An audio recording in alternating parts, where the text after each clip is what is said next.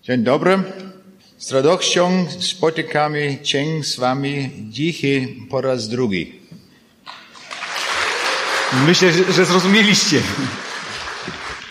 Herzlichen Dank für dieses Willkommenheißen und vielen Dank, dass Sie so freundlich geantwortet haben auf mein schlechtes Polnisch. Serdecznie dziękuję Wam za to, że przybyliście i że tak pięknie odpowiedzieliście na mój e, słaby język polski. Wir freuen uns, dass wir hier sind in Ihrer schönen Stadt. Cieszymy się z tego, że jesteśmy tutaj w Waszym pięknym mieście. Heute haben wir nach dem Gottesdienst einen Spaziergang gemacht durch diese Stadt. E, Po nabożeństwie dzisiaj e, urządziliśmy sobie spacer przez miasto. Und so haben wir einen Eindruck bekommen von dieser schönen Stadt hier im Süden von Polen. I że, rzeczywiście widzieliśmy, jakie piękne jest to e, Wasze miasto tutaj na południu Polski. Heute haben wir uns ein sehr schwieriges Thema vorgenommen. Dzisiaj e, zapowiedzieliśmy e, dość ciężki temat. Unser Thema heute heißt, gibt es ein Leben nach dem Tod? Ten temat brzmi, czy jest życie po śmierci? Ein Vater bringt abends seinen kleinen Sohn zum Bett E, pe- Pewien ojciec e, chciał położyć do snu e, swojego synka. und er will mit ihm das Abendgebet sprechen. I On chciał się z nim pomodlić wieczorem jeszcze. Es war schon sehr spät geworden und da hat der Vater gesagt, nun lass uns äh, sehr schnell beeilen. No, e, to, to już było bardzo późno i m- ojciec mówi, musimy się śpieszyć. Aber der kleine Junge sagte, ich habe noch eine ganz wichtige Frage, Papa, die musst du mir heute noch beantworten. I ten chł- chłopczyk mówi, tatusiu, ja mam bardzo ważne pytanie, na które musisz mi jeszcze odpowiedzieć. Papa, sag doch einmal, woher kommen eigentlich die Menschen? Tatusiu, odpowiedz mi na pytanie, skąd właściwie pochodzą e, ludzie? Skąd się wzięli? Und der Vater gibt eine sehr kurze Antwort und er sagt, Gott hat die Menschen aus Staub gemacht. I wtedy ojciec dał mu bardzo krótką odpowiedź. Bóg uczynił człowieka z prochu ziemi. Aha, sagt er. A on mówi, aha. Nun lass uns beten, es ist spät geworden, sagt der Vater. No i ojciec mówi, wiesz co, jest już bardzo późno, chcę się pomodlić. Moment, sagt er, ich habe noch eine Frage. A chłopczyk mówi, "Jesz- jeszcze chwileczkę, ja mam jeszcze jedno pytanie. Wohin gehen die Menschen, wenn sie sterben? Dokąd idą ci ludzie, kiedy oni umierają? Und der Vater sagt, sie werden dann wieder zu Staub. A ojciec mówi, oni znowu zamieniają się w proch. Und in dem Augenblick fasst der Junge mit der Hand unter das Bett I, i w tym momencie ten mały chłopczyk e, w- wkłada rękę pod łóżko und er holt eine Handvoll Staub vor. i e, ma rękę wy, wypełnioną prochem Und dann sagt er, du Papa, da ist jemand. i mówi, tatuś, tu jest ktoś. Ich weiß nur nicht, ob er gerade kommt oder ob er schon wieder geht. I, ale ja nie wiem, czy on e, akurat teraz przyszedł, czy, czy wychodzi. So sehen wir, dieser kleine Junge hat nachgedacht über ganz grundlegende Fragen, woher wir kommen und wohin wir gehen. A więc widzimy, ten mały chłopczyk już myślał nad tym, skąd my przychodzimy i dokąd idziemy. Und das wollen wir heute Abend auch tun. I my dzisiaj też to chcemy wieczorem zrobić. Wir leben in einer Zeit, in der die Firmen sehr viel Werbung betreiben. Żyjemy w czasie, kiedy firmy e, przeprowadzają wielką kampanię reklamową. Und das haben wir heute auch gesehen in der Stadt. Wir haben sehr viele Schilder gesehen mit Reklame für ganz bestimmte Waren. Wi- Widzieliśmy e, dzisiaj, kiedy spacerowaliśmy e, po mieście, e, wiele reklam. e, Wenn eine, eine, äh, eine Druckerei Fachbücher für Wissenschaftler herstellt, dann wird man die Prospekte an Wissenschaftler verschicken. Jeżeli jakaś drukarnia e, chce wydać książki dla naukowców, to oni wtedy e, w- drukują reklamy i przesyłają do naukowców. Und ein Verlag, der eine Fachzeitschrift für Autofahrer herausgibt, wird diese Zeitschrift nicht äh, verteilen an Fußgänger. I jakieś e, w- wydawnictwo, które chce e, wy- wydawać jakieś publikacje dla kierowców, to nie będzie e, te pu- publikacje rozdawało przychodniom. Und äh, wenn eine Firma Gartengeräte herstellt, Rasenmäher oder so etwas, dann wird man die Prospekte nicht an einem Hochhaus verteilen mit zehn Stockwerken. Jeśli jakaś firma produkuje jakieś e, nasz, e, maszyny ogrodnicze, to ona nie będzie rozdawała swoich reklam e, ludziom, którzy mieszkają w blokach, sondern an Leuten, die ein Haus haben mit einem großen Garten davor. ale ludziom, którzy mają e, domki i jakieś piękne ogrody. Und so sehen wir, alle Firmen dieser Welt haben Ziel, arbeiten zielorientiert auf ganz bestimmte Gruppen hin. A więc widzimy, że te firmy mają określony cel i mają na uwadze określone grupy. Nur einer hat keine spezielle Zielgruppe. Tylko jeden nie ma jakiejś specjalnie określonej grupy. Und das ist der Tod. To jest śmierć. Wir gehören alle zu seiner Zielgruppe. My wszyscy należymy do tej grupy. Alle, die wir heute Abend hier sind, gehören zu seiner Zielgruppe. My wszyscy, którzy tu jesteśmy, należymy do tej właśnie grupy. Wir werden einmal alle sterben, My wszyscy kiedyś umrzemy, ohne Ausnahme. bez wyjątków. Und dann wollen wir wissen, was wird danach sein. I my chcemy wiedzieć, co stanie się później. Das ist eine Frage, die bewegt uns alle. To jest takie pytanie, które na pewno doty y, dotyka nas wszystkich. Und das ist eine Frage, die interessant ist, egal ob wir in Polen leben oder in Russland oder in Deutschland oder in Südafrika. Alle Menschen auf der Welt wollen eine Antwort haben auf diese grundlegende Frage. I to jest pytanie, y, które dotyczy y, ludzi w Polsce, w Afryce, w Ameryce, obojętnie, y, gdzie by to nie było. Und so haben auch alle Menschen über diese Frage nachgedacht. Oczywiście y, ludzie wszystkich czasów myśleli na temat tego pytania. Und so finden wir Antworten in allen Kulturen und allen Völkern dieser Erde. A więc znajdziemy odpowiedzi we wszystkich kulturach i e, narodowościach na tej ziemi. Und die Kultur, die sich wohl am allermeisten damit beschäftigt hat, mit dieser Frage des Todes, das sind wohl die alten Ägypter. I właśnie e, ta kultura, która najbardziej zajma, zajma, zajmowała się tematyką śmiercią, e, to przede wszystkim Egipcjanie. Sie haben sich sehr leidenschaftlich mit dieser Frage beschäftigt und haben dem Tod die größten Denkmäler gebaut. Oni e, wybudowali największe e, pomniki dla śmierci. In Ägypten finden wir die Pyramiden und das sind Denkmäler des Todes. E, w Egipcie znajdujemy piramidy i to są jak gdyby pomniki śmierci. Die größte der Pyramiden ist die Cheops-Pyramide. Sie wurde vor 4700 Jahren schon gebaut. E, Na, największą taką piramidą jest piramida Cheopsa, która była budowana przed 4, 4 tysiącami lat. E, 2,3 Millionen Steinquader wurden ver verwendet, um die Pyramide zu bauen. Y, 2 miliony 300 tysięcy e, kamieni było użytych do budowy tej piramidy. Und ein Quader wiegt 2,5 Tonnen. A jeden taki kamień e, waży 2,3 tony. Die Leute haben 20 Jahre daran gearbeitet Ci ludzie pracowali 20 lat und 100.000 Menschen waren damit beschäftigt. i 100 tysięcy ludzi było zaangażowanych przy budowie tej piramidy. Wir sehen schon, im alten Ägypten gab es keine Arbeitslosigkeit. A więc e, w tym starym Egipcie nie było bezrobocia. Sie hatten noch eine andere Sache sich ausgedacht dort in Ägypten. Oni jeszcze myśleli nad innymi rzeczami. Die Menschen wurden damals alle mumifiziert. E, Ludzie byli w tych czasach wszyscy munifikowani. Und man glaubte, dass nur die Menschen, die, von denen eine Mumie angefertigt wird, dass sie einmal ewiges Leben haben. I oni uważali, że ci ludzie, którzy będą zmumifikowani, ci osiągną życie wieczne. Nur eine Gruppe von Menschen wurde nicht mumifiziert und das waren die Verbrecher. Tylko jedna grupa nie była e, munifikowana, to byli przestępcy. Sie bekamen die Todesstrafe und dann wurden sie nicht mumifiziert. Oni e, otrzymywali wyrok śmierci i wtedy nie byli poddawani mumifikacji. Für diese Leute war es nicht so schlimm, dass sie die Todesstrafe bekamen. Es war für sie viel schlimmer, dass sie nicht mumifiziert wurden und dadurch hatten sie kein ewiges Leben. E, Dla tych ludzi nie, nie było najgorsze to, że oni byli ukarani śmiercią, ale u- to, że nie byli poddani mumifikacji, bo wtedy nie otrzymywali życia wiecznego. Sie haben darüber nachgedacht und das war ihre spezielle Lösung für den Tod. Oni na, na ten temat myśleli i to było rozwiązanie tego problemu śmierci. Andere Völker, andere Ideen. Inne narody, inne pomysły.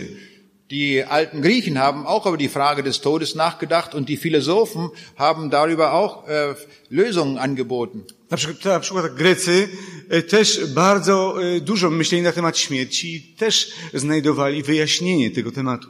Der griechische Philosoph Epikur hat gesagt, der Tod ist zwar etwas Schlimmes, aber nicht für uns Philosophen. E, Na przykład grecki filozof Epikur powiedział, że śmierć jest czymś strasznym, ale nie dla nas filozofów. Und er hat gesagt, wenn wir da sind, ist der Tod nicht da. Aber wenn der Tod da ist, sind wir nicht mehr da. On mówi, jeżeli my tu jesteśmy, to nie ma śmierci, ale jeżeli śmierć jest, to nas tu nie ma. So hat jeder seine Idee gehabt über den Tod. A więc każdy miał jakieś pomysły związane ze śmiercią. Auch Nietzsche hat nachgedacht über den Tod, aber für ihn war es viel wichtiger, dass Gott tot ist und nicht der Mensch. E, Także Nietzsche myślał na temat śmierci, ale dla niego ważne było to, że Bóg umarł, a nie człowiek. Und er hat sehr viel geschimpft über die Menschen, die das Evangelium gepredigt haben. On złościł się na tych ludzi, którzy zwiastowali Ewangelię.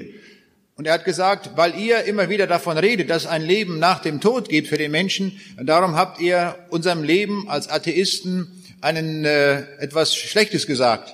On, on powiedział, e, dlatego że wy tak mówicie często o ży- życiu po śmierci, o zmartwychwstaniu, to e, nasze ży- życie jako ateistów e, staje się nie do zniesienia.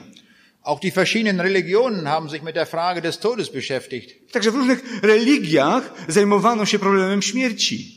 Und äh, im Islam stellt man sich vor, es gibt ein Schlaraffenland, also ein Paradies, in dem alles so ist, wie sich es sich äh, speziell vorgestellt Na haben. przykład w islamie jest też e, rodzaj e, takiego raju, e, który e, jest jak gdyby zbudowany według wyobrażeń człowieka. Und man stellt sich vor, da gibt es einen Fluss und dieser Fluss, da fließt Honig und da fließt Milch Oni sobie wyobrażali, że jest tam taka rzeka, tam płynie e, miód, tam płynie mleko, und alle möglichen Früchte wachsen dort. e, tam e, rosną wszystkie możliwe owoce Und dann sagt man, da gibt es schöne und wunderbare Mädchen.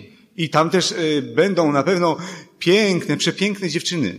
Und sie haben sich eine Welt ausgemalt, wie sie sie eigentlich hier haben wollten, aber sie nicht hier finden konnten. Und so haben sie sich dort das Paradies in dieser Weise vorgestellt. I oni sobie wyobrazili obraz takiego świata, który e, tutaj na tej ziemi był nierealny i chcieliby, żeby taki obraz był właśnie tam w tym raju.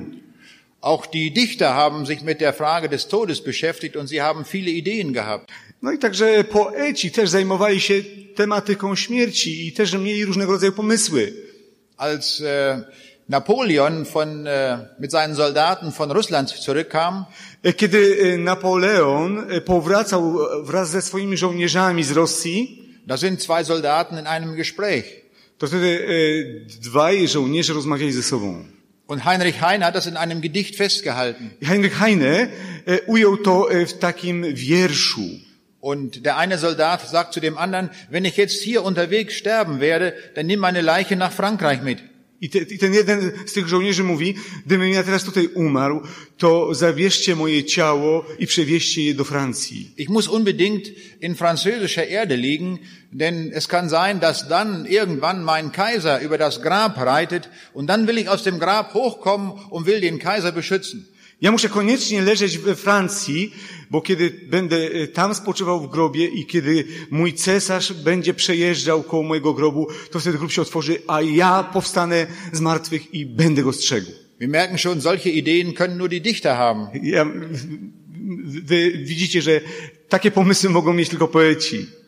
Nach dem Krieg lebte in Deutschland ein Dichter mit dem Namen Wolfgang Borchert E, Po wojnie e, żył w Niemczech e, taki poeta, e, który nazywał się Wolfgang Boyhert. und er hat ein äh, Theaterstück geschrieben mit dem Titel Draußen vor der Tür. On napisał taką sztukę e, teatralną zatytułowaną Na zewnątrz drzwi. Und in diesem Theaterstück treten zwei Personen auf. I tam e, występują w tej sztuce dwie osoby. Und das eine ist der Tod und das andere ist Gott. Jedną osobą jest śmierć, a drugą jest Bóg. Und die beiden sind in einem Gespräch. I te osoby rozmawiają ze sobą. Und Gott spricht den Tod an. I Bóg mówi do śmierci. Und er sagt, Tod, du hast es gut. Mówi śmierci, ty Duby- masz się dobrze. Du bist jetzt der neue Gott geworden. Ty stałaś się teraz nowym Bogiem. An dich glauben sie, dich lieben sie. E, w ciebie wierzą, ciebie miłują. Dich kann keiner leugnen, du bist da. E, nikt nie może e, się ciebie zaprzeć, ty przecież jesteś. Du bist der neue Gott. Ty jesteś e, nowym Bogiem. An mich glaubt keiner mehr, aber an dich glauben sie. We mnie nikt nie wierzy, ale w ciebie wierzą. Und dann antwortet darauf der Tod. I wtedy odpowiada śmierć. Er sagt, du hast recht. Tak, masz rację. Dieses Jahrhundert äh, hat sehr viele Toten gehabt. Tak, e, w tym stuleciu było e, wi- wielu ludzi, którzy zginęło, którzy Ge- zginęli. mein Geschäft mit dem Tod ging sehr gut. E, No, No i m- m- moje y, akcje idą dobrze. Ein Krieg gibt dem anderen die Hand. Jedna y, wojna y, poprzedza drugą kolejną. Und dann sagt Gott, du warst immer früher so schmal und so verhungert, so ein Skelett warst, aber jetzt bist du dick und fett geworden. Wtedy Bóg mówi, no wtedy, wtedy byłaś jeszcze taka y, chuda, a teraz się rozrosłaś. Und so sehen wir das eine ganz andere Idee wieder. Hier wird der Tod zu einem neuen Gott erklärt. Tu widzimy inny pom- pomysł. Y, Śmierć staje się bóstwem. In der Evolutionsidee, die überall verbreitet ist, hat der Tod auch eine ganz bestimmte Funktion. E, Z kolei, jeżeli chodzi o teorię ewolucji, śmierć też tutaj y, spełnia znaczącą rolę. In der Evolution glaubt man, dass es eine Weiterentwicklung des Lebens gibt, von niederen Stufen zu immer höheren Stufen. Y, Teoria ewolucji mówi, że y, jest taki stopniowy rozwój życia. Und in diesem System spielt der Tod eine sehr wichtige Rolle. I w tym systemie śmierć odgrywa y, bardzo ważną rolę. Das Leben, das noch nicht so gut angepasst ist, wird durch den Tod beseitigt und hat I- dein- darum keine Chance, sich weiter zu vermehren. To, to życie, które nie jest y, jakimś dobrym życiem, przez śmierć jest jak gdyby eliminowane. Nur die besser angepassten, die werden dann sich vermehren können, um ihr Erbgut weiterzugeben an die nächste Generation. I tylko to, co jest najlepsze, może się rozwijać i rozprzestrzeniać na następne generacje. Und so sagt ein Biologe, der Tod ist der Schöpfer des Lebens geworden. I pewien biolog powiedział, że e, śmierć jest twórcą życia. Wir sehen, das ist wieder eine ganz andere Idee über den Tod. My widzimy, tu jest znowu e, zupełnie inna idea, jeżeli chodzi o śmierć. Wir haben jetzt schon viele Ideen gehört. A więc zobaczyliśmy wiele różnych pomysłów. Viele Menschen machen sich auch Gedanken darüber, wie sie einmal beerdigt werden wollen. Na przykład e, wiele ludzi za- zastanawia się nad tym, e, w jaki sposób mają być kiedyś pochowani. Eine sehr kuriose Geschichte habe ich einmal gehört von der Tochter eines Zaren aus Russland. E, s- Słyszałem taką bardzo kuriozalną historię o e, córce cara rosyjskiego. Und sie hatte einen Fürsten in Deutschland geheiratet und sie wohnte in Weimar. Ona e, mieszkała w Weimarze, poślubiła e, księcia niemieckiego. Und sie hat sich sehr viele Gedanken gemacht über den Tod und sie hat ein Testament geschrieben, wie sie einmal beerdigt werden möchte. Ona bardzo często myślała o śmierci i napisała w testamencie, w jaki sposób chce być kiedyś pochowana. Und sie hatte vier Dinge geschrieben, die in ihrem Testament standen, wie sie einmal beerdigt werden möchte. Ona e, jak gdyby opisała to w czterech punktach, w jaki sposób e, to ma przebiegać, On zjadł- czego oczekuje. Sie hat gesagt, ich möchte einmal in russischer Erde liegen. Ona powiedziała, po pierwsze, ja chcę leżeć na rosyjskiej ziemi, w rosyjskiej ziemi. Und ich möchte einmal in einer Kirche liegen mit meinem Sarg. Chcę być pochowana e, w mojej trumnie e, w kościele. Außerdem möchte ich direkt neben meinem Mann liegen. Po trzecie, chcę leżeć obok mojego męża. Und dann hat sie weiterhin sich überlegt, einmal mindestens im Jahr sollte die Sonne auf ihren Sarg scheinen. I po czwarte, przynajmniej raz w roku słońce powinno, promienie słońca powinny padać na moją trumnę. Als sie nun gestorben war, hat man das Testament eröffnet und man sah äh, diese Bedingungen, die sie sich gewünscht hatte. I kiedy ona umarła, e, otwarto testament i przeczytano te warunki. Und nun gab man dieses Testament einem Architekten I e, przekazano ten testament, tej, ją, jej ostatnią wolę architektowi. und hat man gesagt, sieh du jetzt zu, dass du die richtige Lösung dafür findest. I m- mówią mu, przemyśl to i znajdź odpowiednie rozwiązanie. Und ihm ist es tatsächlich gelungen, alle diese Bedingungen zu erfüllen. On długo myślał i rzeczywiście rozwiązał ten problem. In Weimar gibt es ein großes Gebäude, das ist die Fürstengruft, wo also viele Fürsten liegen und auch Schiller und Goethe, wo diese Särge dort auch drinstehen in diesem großen Gebäude. Weimar, w Weimarze jest taka wielka budowla, gdzie e, są grobowce znanych e, pisarzy, gdzie jest pochowany Schiller, Goethe. Und da hat äh, der Architekt gesagt, jetzt müssen wir eine Kirche bauen, die direkt neben diesem Gebäude steht.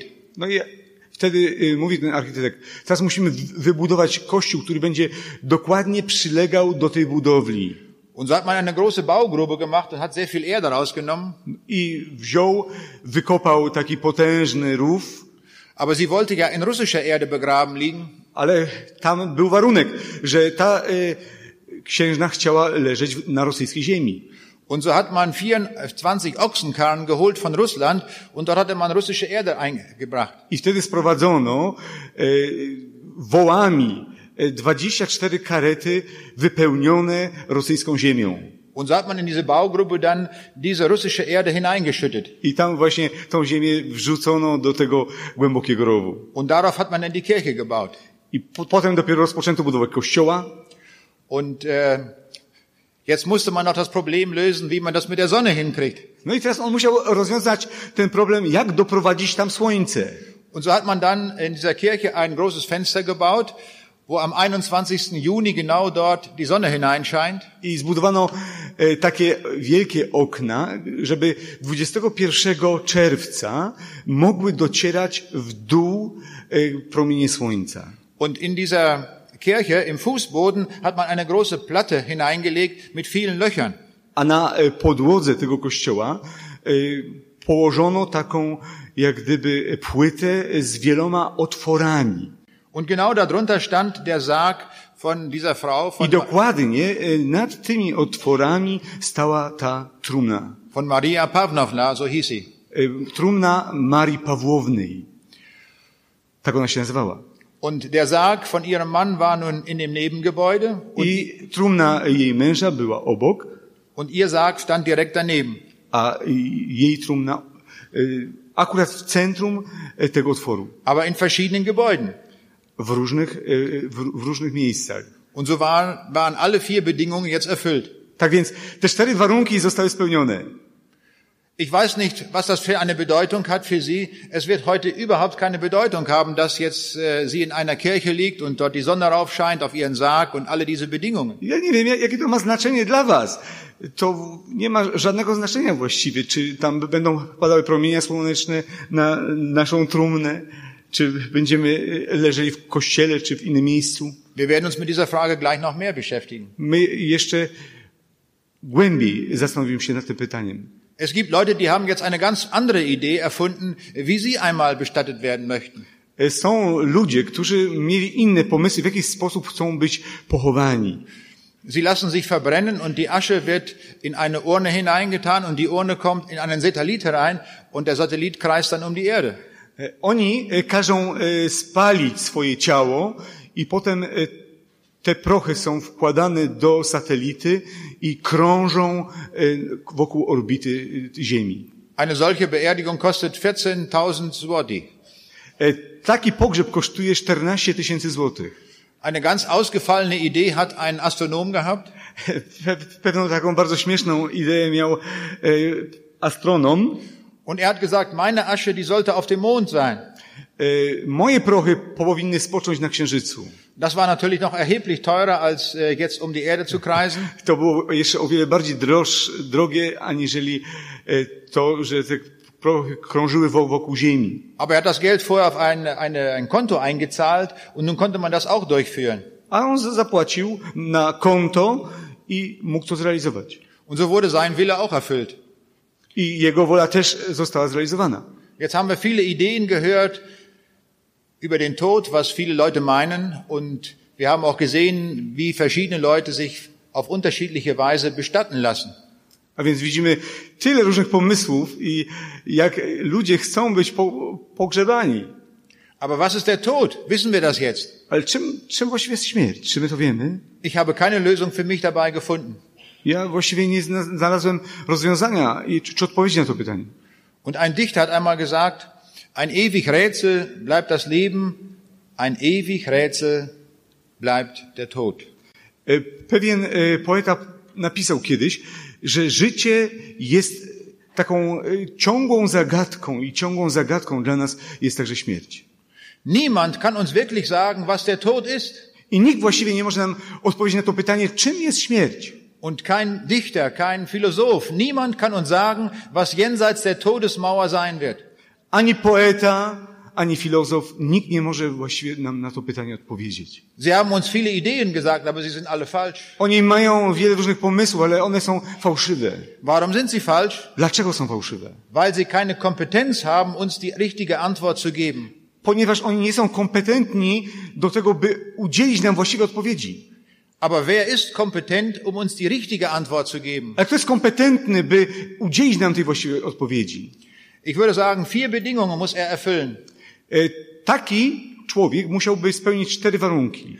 Er müsste selbst im Tod gewesen sein Po pierwsze, on sam musiałby przejść przez śmierć. und er müsste dann vom Tod selbst zurückgekommen sein On musiałby powrócić ze śmierci.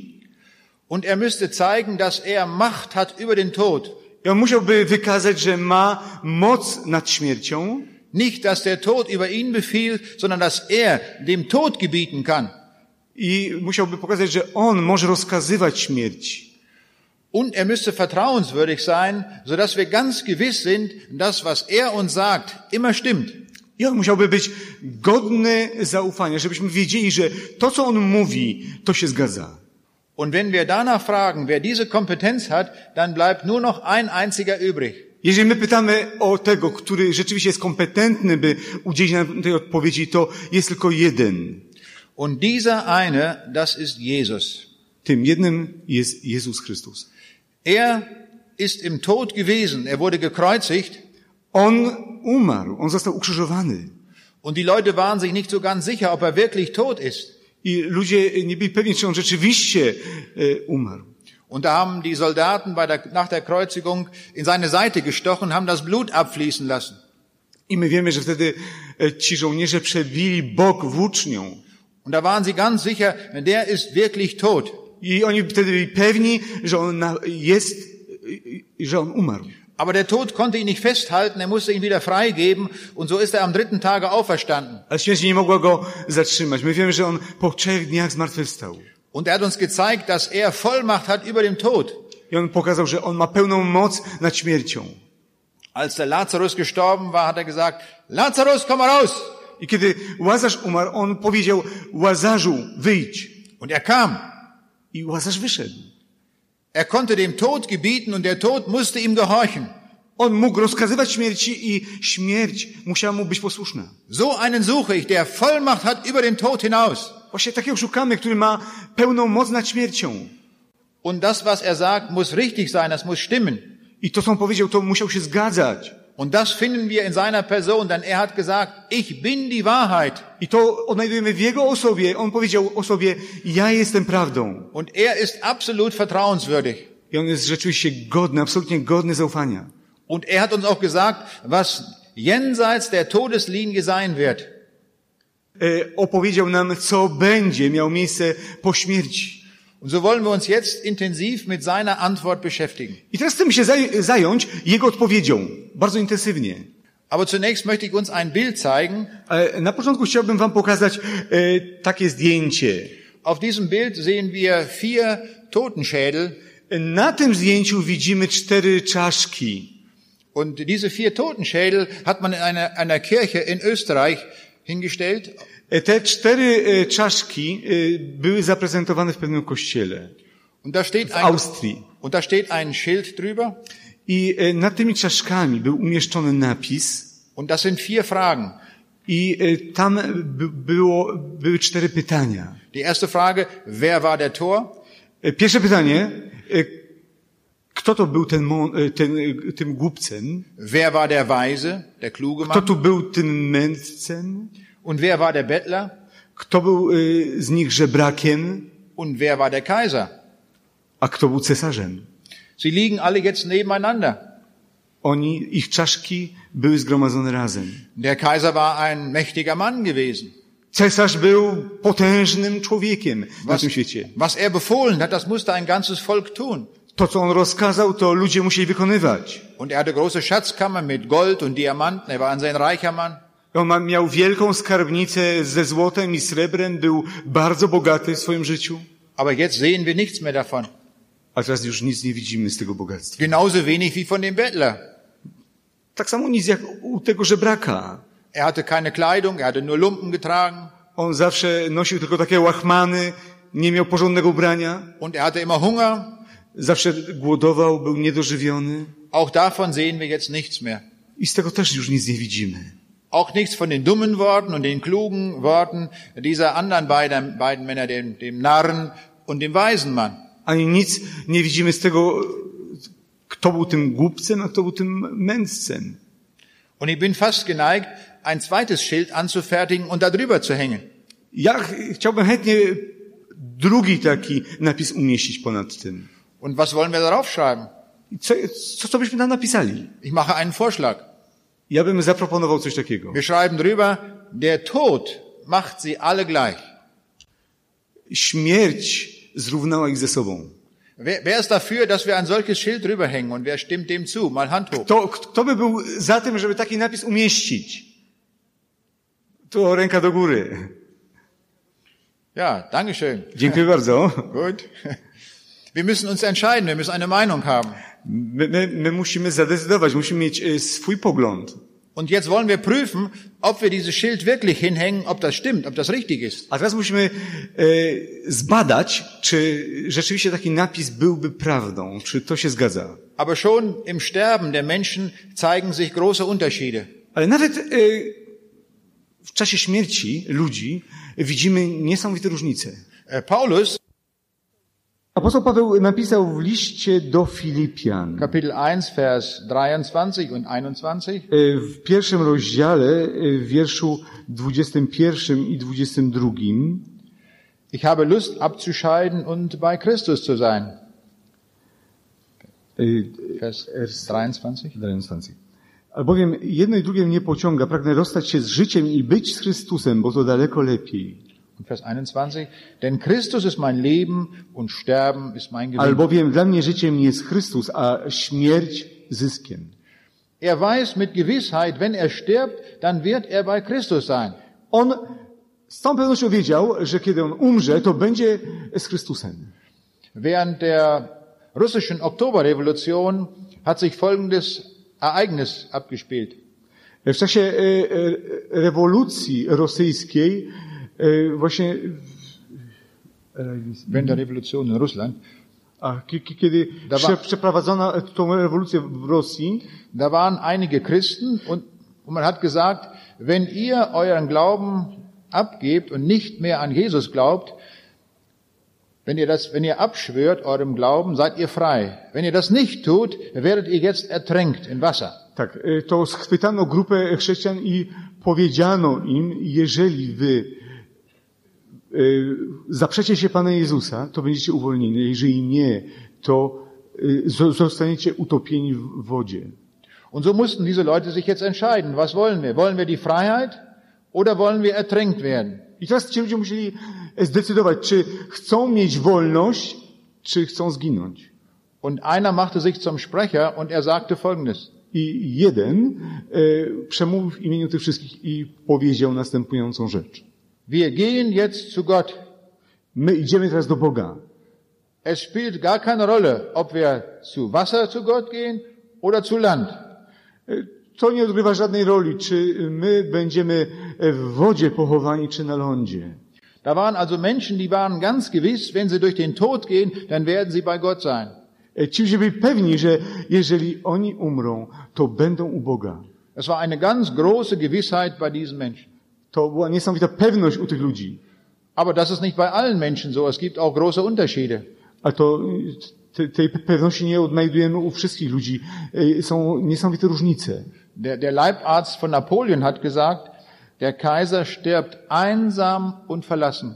Y, Lekarz Napoleona y, powiedział, że on umarł samotny i opuszczony. Sein Todeskampf ist furchtbar. Y, Jego walka ze śmiercią była straszna. Wir kennen alle den britischen Staatsmann, den Premierminister Churchill. My wszyscy znamy premiera Churchilla. Und kurz vor seinem Tod hat er gesagt, welch ein Narr bin ich gewesen. I krótko przed swoją śmiercią on stwierdził, o jakimż byłem głupcem. Stellen wir uns einmal vor, wie mächtig dieser Mann war. Wyobraźcie sobie, jak bardzo potężnym był ten, ten człowiek. Er hat die Grenzen, die heute in Europa gelten, entscheidend mitbestimmt, zusammen mit Stalin. On y, razem ze Stalinem decydował o granicach w Europie. So viel Macht hat dieser Mann gehabt.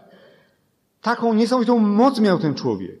Da müsste man eigentlich sagen, eigentlich hat dieser Mann sehr viel in seinem Leben erreicht. I można by powiedzieć, że ten człowiek wiele osiągnął w swoim życiu. Und Und er müsste eigentlich sagen, ich habe sehr viel Macht gehabt, es war ein wunderbares Leben, das ich gehabt habe. I on by musiał powiedzieć, ja miałem tyle mocy i to było piękne życie, które przeżyłem. Aber jetzt im Tod ist nichts mehr da. Ale teraz w czasie jego śmierci nic z tego nie pozostało. Ich bin verloren. Jestem zgubiony. Ich habe keine Ewigkeit. Nie mam życia wiecznego, stwierdził. Ich bin ein Narr gewesen. I powiedział, jakimż byłem głupcem. Ist diese Bilanz nicht schrecklich für ein Leben? Czy ten bilans nie jest czymś strasznym dla życia człowieka? Sowas darf uns nicht passieren. U nas nie może się tak zdarzyć. Wir sehen also dieses Schild dürfen wir auf keinen Fall anfertigen. Der Tod macht sie nicht alle gleich. A więc y, śmierć nie czyni nas równymi. Im Tod gibt es die größten Unterschiede. Widzicie, w śmierci y, n- następuje w- nie, niesamowita różnica. Größere Unterschiede können wir uns überhaupt nicht vorstellen als die, die im Tode sichtbar werden. Większej różnicy nie możemy sobie wyobrazić, aniżeli y, tej, która y, o- widoczna jest w śmierci. In dieser Welt gibt es sehr große Unterschiede. Na tym świecie, świecie są ró- y, różnice. Mr. Rockefeller in USA ist ein sehr reicher Mann und er hat Milliarden von Dollar. Mr. Rockefeller był najbogatszym człowiekiem e, nie tylko w Ameryce, ale na całym świecie. Miał miliardy dolarów. Und es gibt heute Kinder in Afrika, die sterben, weil sie nicht ein Stückchen Brot haben. A są dzisiaj dzieci w Afryce, które umierają, bo nie mają e, kromeczki chleba. Und das gibt es gleichzeitig heute hier auf unserer Erde. I to się odgrywa w naszym wieku, na naszej ziemi. Das sind riesige Unterschiede. To są niesamowite różnice. Oder stellen wir uns vor, einen Sportler, der kerngesund ist und dicke Muskeln hat und er gewinnt bei der Olympiade eine Goldmedaille. Albo wyobraźcie sobie sportowca, który jest zdrowy, spa, e, sprawny i zdobywa medal olimpijski. Und ein anderer liegt im Bett, er ist krank, er ist krebskrank und er kann sich noch nicht mal auf die andere Seite drehen, so wenig Kraft hat er. a inny w tym samym wieku leży obłożnie chory na chorobę nowotworową i nie może nawet przewrócić się w swoim łóżku. Das sind riesige Unterschiede, die wir schon in dieser Welt haben. To są niesamowite różnice, które widzimy na tym świecie. Aber im Tod werden die Unterschiede noch viel, viel größer sein. Ale w czasie śmierci e, te różnice będą o wiele większe Die Spanne wird so weit sein, dass wir es uns gar nicht mehr vorstellen können. i ta rozbieżność będzie tak wielka, że my tego sobie nawet nie możemy wyobrazić. Die Bibel spricht davon von Himmel und Hölle. Biblia mówi o niebie, o piekle. Die Bibel spricht von Rettung und von Verlorensein. Biblia mówi o ratunku i wiecznym zatraceniu. Sie spricht vom ewigen Leben und von der ewigen Verlorenheit. I Biblia mówi o życiu wiecznym i wiecznym potępieniu. Das sind riesige Unterschiede. To są niesamowite różnice. Und die wollen wir uns einmal noch genauer ansehen, weil das sehr wichtig ist von uns, für uns, dass wir das genau wissen. I chcemy się dokładnie tym za zająć, bo to jest ważne, żebyśmy to wiedzieli. Eine Antwort gibt uns Paulus im zweiten Korintherbrief, Kapitel 2, Vers 15 bis 16. E, Pewną odpowiedź daje nam apostoł Paweł w drugim liście do Koryntian, e, w drugim rozdziale, e, w wierszu od e, 14 do 16. Denn wir sind Gott ein guter Geruch Christi unter denen, die gerettet werden und unter denen, die verloren gehen. Diesen ein Geruch des Todes zum Tode, jenen aber ein Geruch des Lebens zum Leben. Zaiste myśmy wolnością Chrystusową dla Boga wśród tych, którzy są zbawieni i tych, którzy są potępieni. Dla jednych jest to woń śmierci ku śmierci, dla drugich woń życia ku życiu, a do tego, któż jest zdatny. Das ist ein merkwürdiges Wort, dass Paulus hier vom Geruch spricht. To jest takie bardzo zastanawiające słowo, kiedy apostoł Paweł tutaj mówi o wonności. Warum verwendet er das Bild vom Geruch? Dlaczego on używa tutaj tego obrazu o wonności? Paulus hat verkündigt und er war dort an verschiedenen Plätzen, hat das Evangelium weitergesagt den Menschen, die dort herumstanden. Apostoł Paweł zwiastował Ewangelię na różnych miejscach.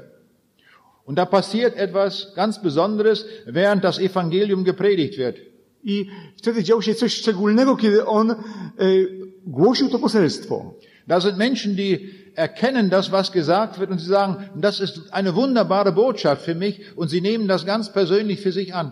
I tam byli ludzie, e, którzy e, poznali, że to jest takie właściwe poselstwo, takie radosne, że i wtedy oni przyjmowali to poselstwo. Sie hören von Jesus Christus, dem Retter, und sagen, diesen Retter nehme ich ganz persönlich heute an. Oni słyszeli o Jezusie Chrystusie, który jest ratunkiem, zbawicielem i powiedzieli, my chcemy Go przyjąć dzisiaj. Und sie, tun, osobiście. und sie tun das an diesem Tag und an jedem Platz, wo sie es gerade gehört haben. I oni to uczynili właśnie w tym miejscu, kiedy słyszeli Ewangelię.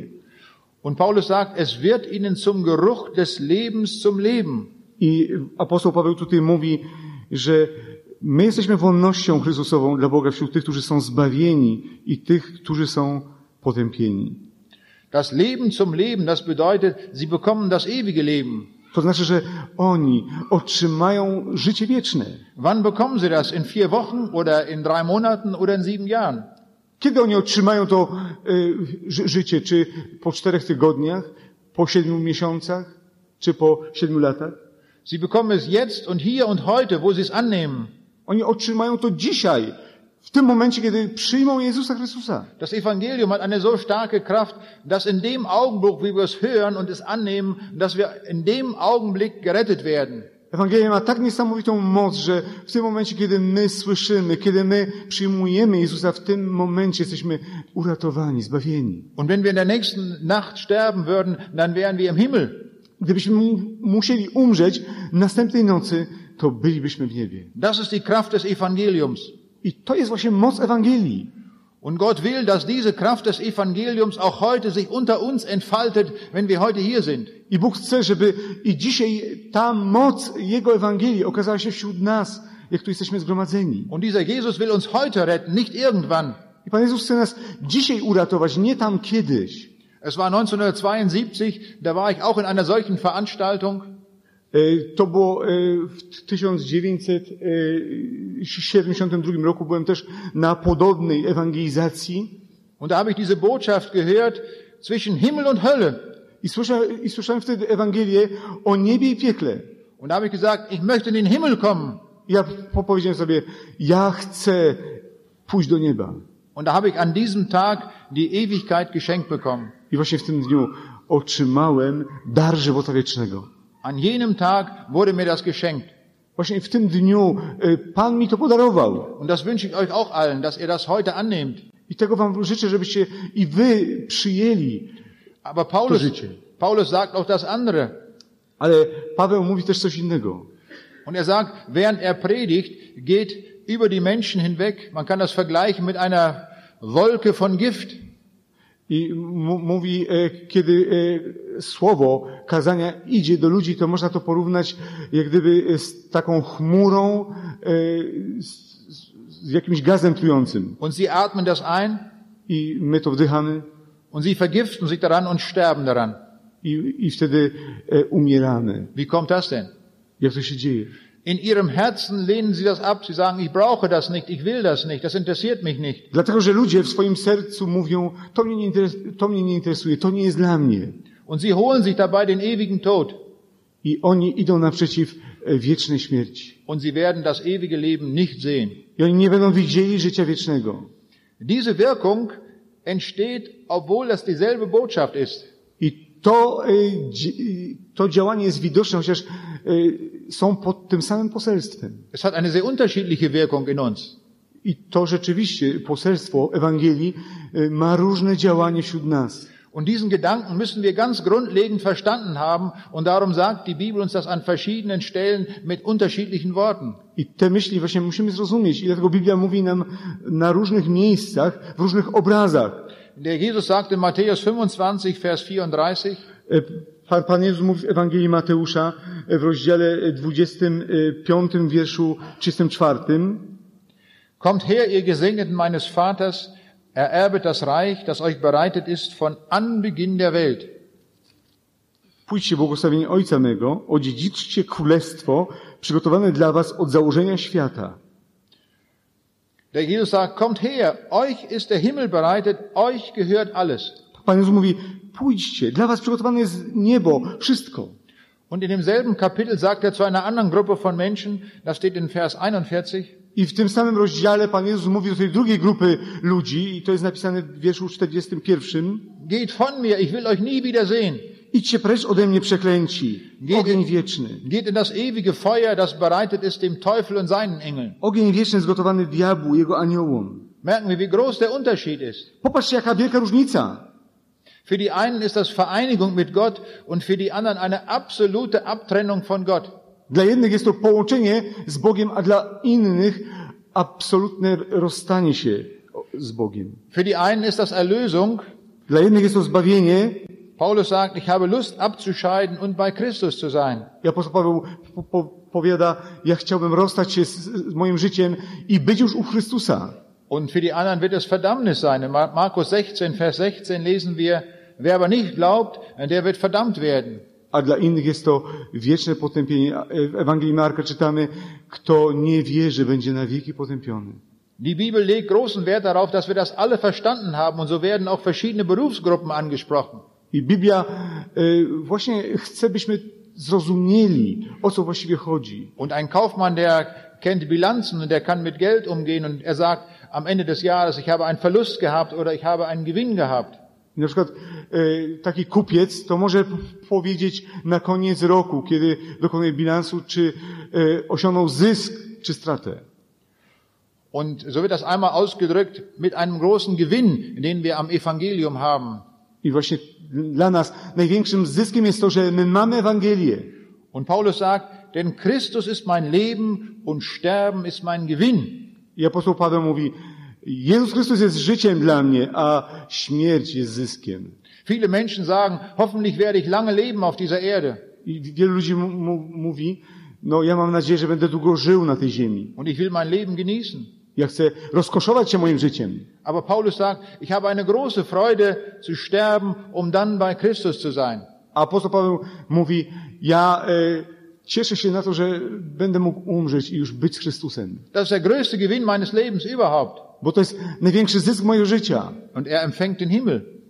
I on o, otrzymał życie, niebo. Im Lukas-Evangelium Kapitel 12 wird uns von einem Mann berichtet, einem Bauern, und ihm wird gesagt, du Narr, diese Nacht wird man deine Seele von dir fordern. W Ewangelii Łukasza widzimy pewnego bogatego rolnika, któremu e, Bóg po- powiedział głupcze.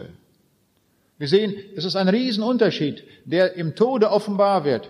Głupcze, tej nocy za, zażądają duszy Twoje, a to, co przygotowałeś, czyje będzie. Widzimy tu niesamowitą różnicę. Im Alten Testament lesen wir beim Propheten Daniel Kapitel 12 Vers 2, W Starym Testamencie czytamy u proroka Daniela e, w wierszu e, drugim, e, w dwunastym e, drugim wierszu. viele werden aufwachen, etliche zum ewigen Leben und etliche zu ewiger Schmach und Schande. że wielu będzie zbudzonych, jedni do żywota wiecznego, ale drudzy e, na potępienie, na, wieczne, e, na wieczną hańbę i potępienie. Jetzt stellt sich die große Frage, warum gibt es so große Unterschiede im Tod? I tutaj e, pytamy, dlaczego są takie niesamowite rozbieżności, różnice w śmierci? Das ist eine ganz wichtige Frage, die wir jetzt noch beantworten müssen. To jest bardzo ważne pytanie, na które musimy udzielić odpowiedzi. Wie macht Gott das eigentlich? Jak to Bóg właściwie uczynił? Hat er einen großen Würfel, den er einmal würfelt und guckt man, ob oben drauf steht ewiges Leben oder ewige Verdammnis? Czy Bóg ma taką kostkę i e, na, na, jednym, na jednej ściance jest napisane życie wieczne, a na drugiej wieczne potępienie? Nein, auf keinen Fall macht Gott das so. Nie, Bóg czegoś takiego nie czyni. Gott hat gesagt im, beim Propheten Hesekiel Kapitel 33 Vers 11, so wahr wie ich lebe, ich habe keinen Gefallen am Tode des Gottlosen, sondern dass er sich bekehre von seinem Wesen und lebe. Bóg mówił proroka Ezechiela, ja nie chcę śmierci grzesznika, ale chcę, żeby się nawrócił i żeby żył. Gott hat einen ganz großen Wunsch für uns alle, Bóg e, ma e, takie życzenie pod adresem nas wszystkich. dass wir uns bekehren zu Jesus Christus und dadurch ewiges Leben gewinnen. Bóg chce, żebyśmy się nawrócili do Jezusa Chrystusa i przez Niego zdobyli życie wieczne. Auch der Jesus hat uns davor gewarnt, dass wir ja nicht an den Ort der Verlorenheit, an den Ort der Hölle kommen. Jezus ostrzegał nas przed tym, żebyśmy nie musieli kiedyś być na wieki potępieni, żebyśmy nie musieli e, przyjść do piekła.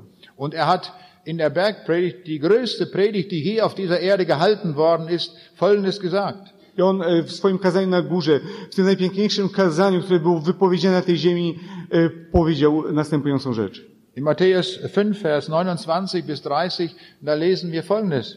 E, W piątym rozdziale czytamy następujące zdanie. Wenn dir aber dein rechtes Auge Ärgernis schafft, so reiß es aus und wirf es von dir. Es ist dir besser, dass eins deiner Glieder verderbe und nicht der ganze Leib in die Hölle geworfen werde. Wenn dir deine rechte Hand Ärgernis schafft, so haue sie ab und wirf sie von dir. Es ist dir besser, dass eins deiner Glieder verderbe und nicht der ganze Leib in die Hölle fahre. I- Jeśli tedy prawe oko twoje gorszy cię, wyłub je i odrzuć od siebie, albowiem będzie pożyteczniej dla ciebie, że zginie jeden z członków twoich, niż żeby całe ciało twoje miało pójść do piekła. A Jeśli prawa ręka twoja cię gorszy, odetnij ją i odrzuć od siebie, albowiem będzie pożyteczniej dla ciebie, że zginie jeden z członków twoich, niż żeby miało całe ciało, ciało twoje znaleźć się w piekle. Jesus war der liebevollste Prediger, der je über diese Erde gegangen ist. Jezus był e, najbardziej wypełnionym miłością kaznodzieją na tej ziemi. Niemand hat je so voller Liebe und voller Barmherzigkeit zu den Menschen gepredigt wie Jesus Christus, der Sohn Gottes. Nikt nie miał takiej miłości do ludzi, jak Jezus Chrystus, Syn Boży. Aber wenn er über den Ort der Verlorenheit gesprochen hat, dann sehen wir, wie er sehr ernsthaft darüber gesprochen hat und das den Menschen gesagt hat. Ale kiedy On mówił o wiecznym potępieniu, to widzimy, jak bardzo poważnie On to traktował. Wollte er den Menschen Angst machen? Czy On chciał wystraszyć ludzi? Niemals. Nie, nigdy. Er wollte warnen davor, dass wir ja nicht an diesen Ort der Verlorenheit kommen. On chciał ludzi ostrzegać, żeby oni nie przyszli na miejsce potępienia. Das würden wir doch auch tun, I my też chcemy to czynić. wenn wir in großer Gefahr uns befinden. I my też chcemy czynić coś takiego, kiedy znajdujemy się w wielkim niebezpieczeństwie. Im Westen von Deutschland haben wir das Sauerland und das ist eine sehr bergige Gegend. E, My w Niemczech e, mamy w Sauerlandzie e, taki, e, e, takie doliny, wielką dolinę. Das sind solche Berge wie hier in den Beskiden, nur die sind nicht so hoch. To są e, właśnie te takie góry, jak tutaj Be- e, Beskidy, ale może nie tak wysokie. Und da hat man eine Autobahn gebaut. I tam zbudowano autostradę. Und diese Autobahn ist die teuerste Autobahn, die je gebaut wurde. I ta autostrada jest najdroższą autostra- autostradą, jakakolwiek była wybudowana. Weil mit dieser Autobahn ein ganzes großes Tal überbrückt worden ist. P- Ponieważ e, ta autostrada została przeprowadzona nad taką głęboką doliną. Und man hat sehr lange äh, Pfeiler gebaut aus Beton, damit die Brücke oben längs geführt I werden musieli kann. e, tak, e, e, zbudować takie bardzo e, wielkie filary, żeby można było tą autostradę e, przeprowadzić. Und manchmal fahre ich auf dieser Autobahn und dort über diese Talbrücke hinweg. I muszę czasami przejeżdżać tą autostradą. Und dann fällt mir dieses ein, was der Jesus gepredigt hat. I wtedy przypomina mi się to słowo, które kiedyś zwiastował Pan Jezus. Und ich stelle mir vor, wenn ich dort mitten in der Nacht dort längs fahre und diese Brücke wäre mittendrin eingestürzt. I na przykład wyobrażam sobie wtedy, co by było, gdybym miał jechać nocą tą autostradą i widziałbym nagle, że e, tam w tym moście jest dziura. Nur die eine Hälfte steht noch. I tylko e, jedna połowa tego mostu stoi. Und ich sehe das noch rechtzeitig und kann noch mit meinem Auto bremsen. Ja widzę to i mogę jeszcze zatrzymać to moje auto. Und dann bin ich froh, dass ich nicht in den Abgrund gefallen bin. Ja cieszę się, że nie runąłem w tą przepaść. Und was mache ich dann danach? I co ja potem robię? Stelle ich mein Autoradio ein und sage, jetzt will ich erstmal gute Musik hören? Czy ja wtedy włączam radio i chcę słuchać do dobrej muzyki? Das würde doch niemand tun. Nie, nigdy bym tego nie uczynił. Was machen wir jetzt sofort als nächstes? Co my robimy jako bliźni wtedy? Wir steigen aus dem Auto aus und stellen unsere Warndreiecke auf. Wir schalten die Lichtanlage ein und die Hupe und setzen alles in Bewegung und stellen uns mitten auf die Autobahn hin und sagen, stopp, stopp, stopp, halt! My robimy wszystko, żeby ludzi ostrzec. My włączamy światło awaryjne, e, trójkąt i wiele innych rzeczy i wołamy stop, stop, zatrzymajcie się. Und und wir sagen, halt, Leute, bleibt stehen. Hier geht es in den Abgrund. Ihr kommt sofort zu Tode. I my krzyczymy, ludzie stójcie, bo zginiecie. Und wohl den Menschen, die dann stehen bleiben und dort sich warnen lassen und dann nicht in den Abgrund kommen. I błogosławieni są ci ludzie, którzy e, pozwolą się ostrzec, którzy staną. Aber es gibt auch sehr unvernünftige Leute, die sagen, das interessiert mich überhaupt nicht.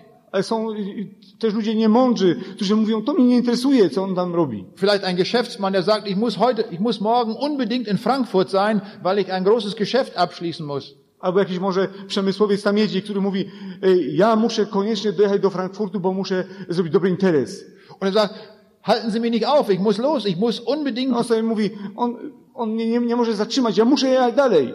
Und wir können ihn nicht halten, wir können gar nichts machen. I My nie możemy go zatrzymać, nie możemy nic zrobić, żeby stanął. Auch er hat einen freien Willen, er kann entscheiden. On ma wolną wolę, on może decydować o tym, co chce zrobić. Und so sehen wir, der Jesus warnt uns auch.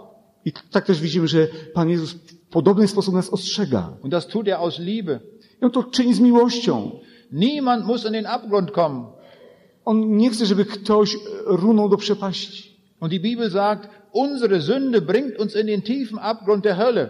A Biblia mówi, że nasze grzechy e, prowadzą nas do, głębok, do głębokiej przepaści, otchłani śmierci. Und weil es dem Herrn Jesus ein so großes Anliegen ist, dass wir dort nicht hinkommen, hat er, ist er an das Kreuz gegangen und hat für die Sünde bezahlt.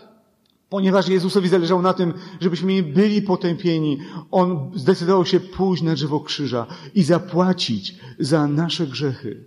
Und nun sagt er, kommt her, Leute, und entscheidet euch für mich und la- legt eure Sünde ab, damit ihr in den Himmel kommt. I dlatego on mówi, pójdźcie do mnie, złóżcie na mnie swoje grzechy, żebyście mogli być zbawieni, żebyście mogli wejść do Królestwa Bożego. Ich bin an das Kreuz gegangen aus Liebe für euch alle. Bo ja poszedłem na drzewo krzyża z miłości do was wszystkich. Ich will nicht, dass ihr an diesen schrecklichen Ort der Hölle kommt. Ja nie chcę, żebyście wy e, znaleźli się w tym strasznym miejscu, w piekle. Ich möchte euch eine Ewigkeit im Himmel bei mir haben. Ja chcę, żebyście byli razem ze mną w wieczności, w niebie. Ich habe euch einen wunderbaren Himmel bereitet, Ja przygotowałem dla was wspaniałe niebo, was kein Auge gesehen hat und nie ein Ohr gehört hat, und das habe ich für euch bereitet. Ja przygotowałem coś, czego nigdy nie widziało żadne oko, ani o czym nie słyszałem żadne ucho.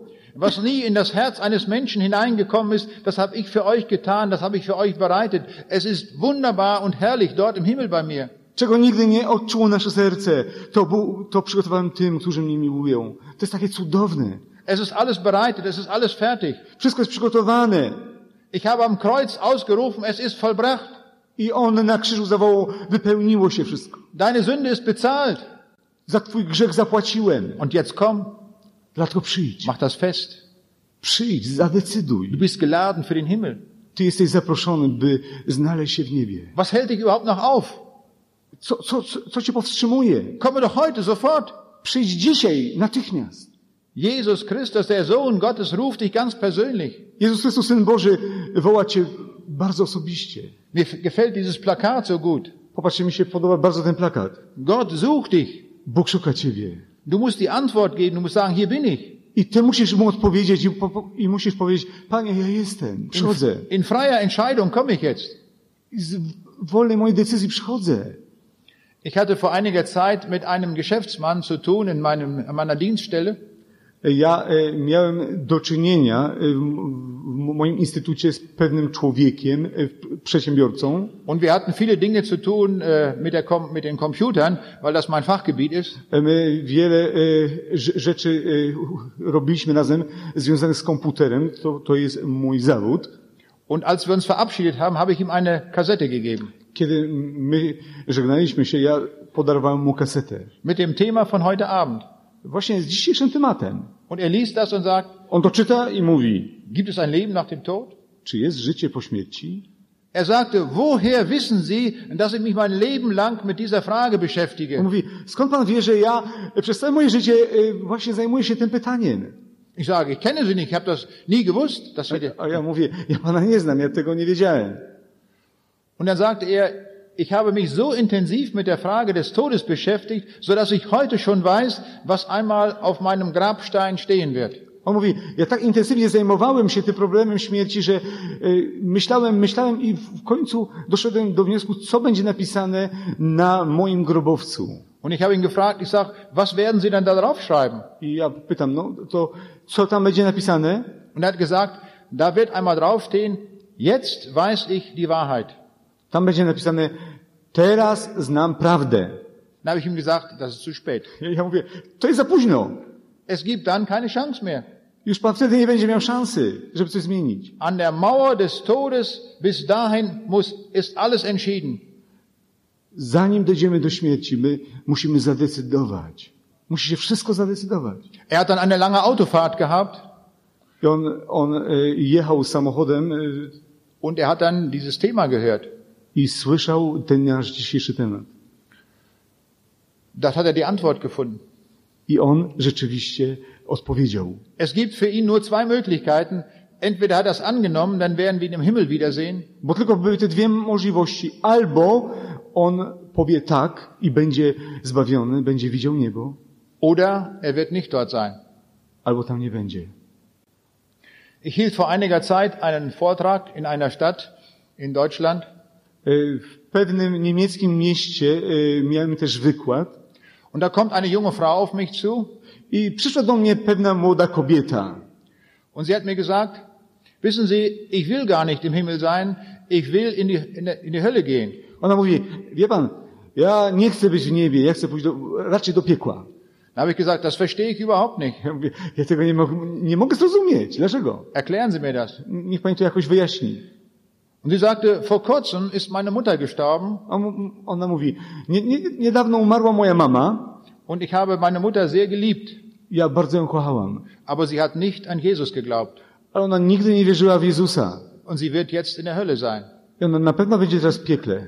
Ich liebe meine Mutter so sehr, ich will auch darum in der Hölle sein. Ja tak bardzo kocham moją mamę, że ja też chcę być w piekle. Und dann habe ich ihr Folgendes darauf geantwortet. Ja y, jej odpowiedziałem w sposób następujący. Ich denk, sagte ihr, bedenken Sie zwei Gedanken. Niech pani pomyśli o dwóch rzeczach. Der eine Mann, der mit Jesus gekreuzigt wurde, war ein Verbrecher. Ten jeden człowiek, który razem z Jezusem Chrystusem był ukrzyżowany, był złoczyńcą, przestępcą. Hätten wir seine Mutter gefragt, wo wird einmal ihr Sohn sein, Y, Gdybyśmy zapytali jego mamę, gdzie będzie t- jej syn, und sie würde uns mit Gewissheit sagen, der ist in der Hölle. to ona by e, na pewno odp- odpowiedziała, on będzie w piekle.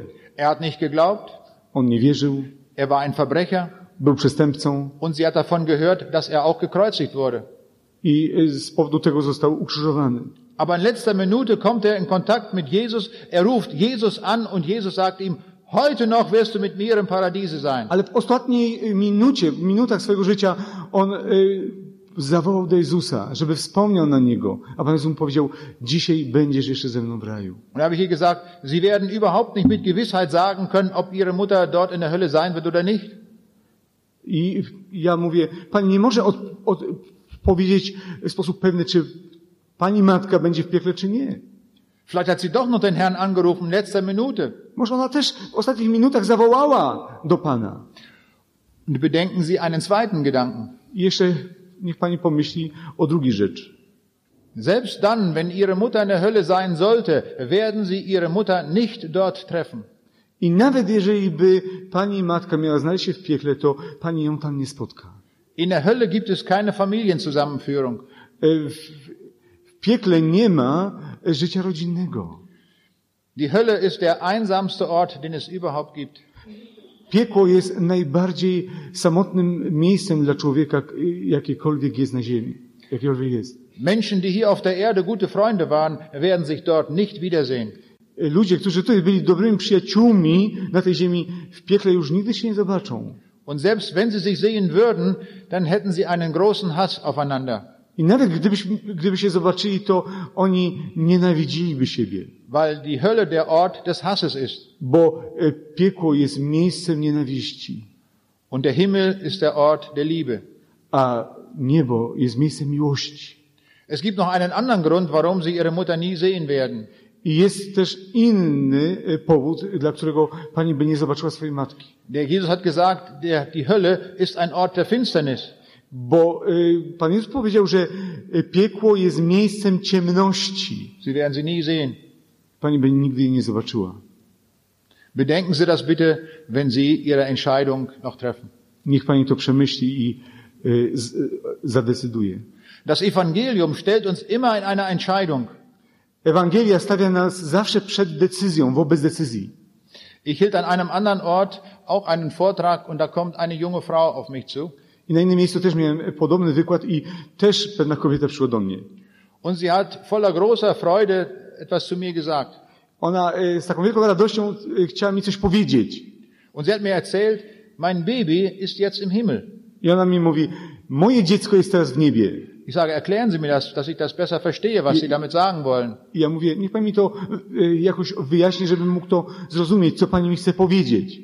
Und sie hat gesagt, Vor wenigen Wochen ist mein neugeborenes Baby gestorben. Ona mu mówi, przed kilkoma tygodniami moje e, nowonarodzone dzie, dzieciątko umarło. Und meine Mutter, die gläubig ist, hat mir ein Buch von Ihnen geschenkt. A moja e, mama, która jest e, osobą wi- e, wierzącą, podarowała mi książkę. Und da haben Sie geschrieben in diesem Buch, dass der Jesus gesagt hat, den Kindern gehört das Himmelreich. I tam e, było słowo, że Pan Jezus powiedział, że dzie, dla dzie, do dzieci należy Królestwo Boże. Und da habe ich eine große Freude erlebt in dem Augenblick, als ich das gelesen habe. I dlatego ja, kiedy to przeczytałam, e, wypełniona zostałam wiel, wielką radością. Und da wusste ich, mein Baby, das ich so über alles geliebt habe, ist jetzt im Himmel. I Ja wiem, że moje dziecko, które tak bardzo ko- ukochałam, jest w niebie. Ich möchte mein Baby wiedersehen. Ja chciałbym moje dzieciątko zno- znowu zobaczyć. Und da hat sie eine Entscheidung getroffen für Jesus, damit sie auch in den Himmel kommt. I ona e, zadecydowała za Jezusem, by mogła wejść do Królestwa Bożego. Obwohl sie traurig war, dass das Baby gestorben war, war sie jetzt voller Freude und sie sagt, mein Baby ist im Himmel und diesem Baby geht es gut und ich werde dieses Baby einmal wiedersehen. I chociaż e, jej dziecko umarło, ona była radosna, bo wiedziała, że m, jej dzieciątko jest u Pana i kiedyś nadejdzie dzień, kiedy znowu je zobaczy. Diese Frau hat eine Entscheidung getroffen I ta kobieta otworzyła swoje serce dla Pana Jezusa. und dieser, der Himmel verlangt eine Entscheidung von uns. I właśnie niebo oczekuje od nas, od nas decyzji. Ich hielt einen Vortrag und habe hinterher die Menschen eingeladen, dass ich ihnen das Evangelium erkläre. I Ja e, też miałem taki wy- wykład i potem zaprosiłem ludzi, e, kto chce przyjąć Pana Jezusa, to niech e, ci ludzie wyjdą do przodu, bym mógł wam to wyjaśnić. Und es waren mehrere Leute zurückgeblieben I wiele ludzi e, pozostało. und ich habe ihnen das Evangelium erklärt I ja wyjaśniłem im tą Ewangelię und die meisten von denen haben das Evangelium angenommen und sie haben sich an dem Abend entschieden für Jesus Christus. i większa część tych ludzi przyjęła Pana Jezusa i zadecydowała, za, by pójść za Nim. Und danach kommt eine junge Frau auf mich zu I potem e, przyszła młoda kobieta do mnie und sie sagt, ich muss Ihnen heute etwas erzählen. i mówi, ja muszę Panu coś dzisiaj powiedzieć. Stellen Sie sich vor, heute Vormittag ist meine Oma gestorben. I mówi, niech pan sobie wyobrazi, dzisiaj przed południem umarła moja babcia.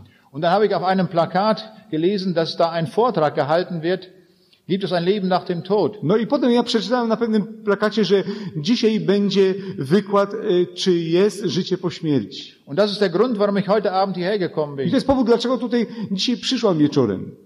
Und ich habe mich gerade eben bekehrt. I mówi, i teraz właśnie ja się nawróciłam. Ich habe, Przyjąłem Pana Jezusa. ich habe heute die Antwort gefunden. Ja dzisiaj znalazłam odpowiedź na to pytanie. Und so werde ich einmal im Himmel sein. I ja będę kiedyś w niebie. Wunderbar, dass Sie gerade dieses Thema heute angeboten haben. I wspaniale, że właśnie dzisiaj my rozważamy ten temat. Ich staune, wie Gott zu einzelnen Menschen redet, wie er sie ruft und wie sie dann eine Entscheidung treffen und damit den Himmel gewinnen. Ja e, nieraz jestem zaskoczony, jak Bóg mówi, jak Bóg e, woła do ludzi, kiedy oni, i- i- kiedy oni się otwierają. Und so ruft uns Gott auch heute an diesem Abend, komm. I dzisiaj Bóg też mówi do nas i woła, przyjdź.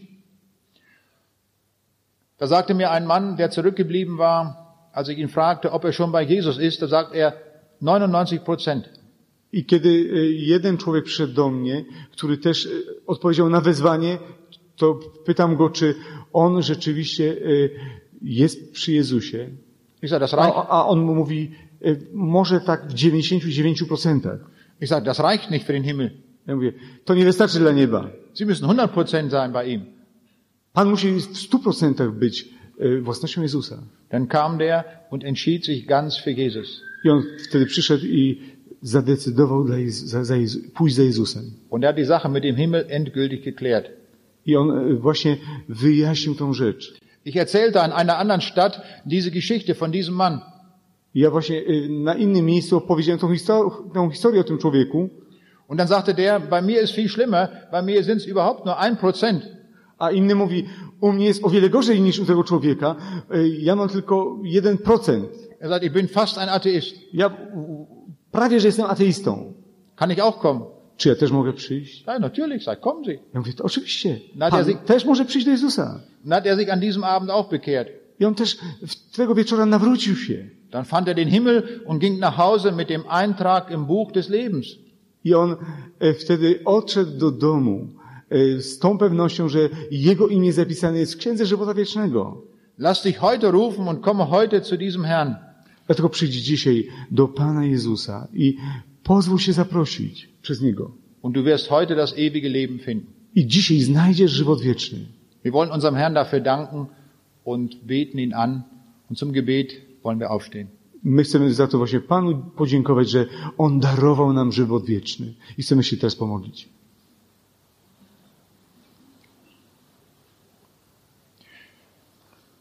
Herr Jesus Christus, wir wollen dir Dank sagen, dass du uns gesagt hast, was nach dem Tode sein wird.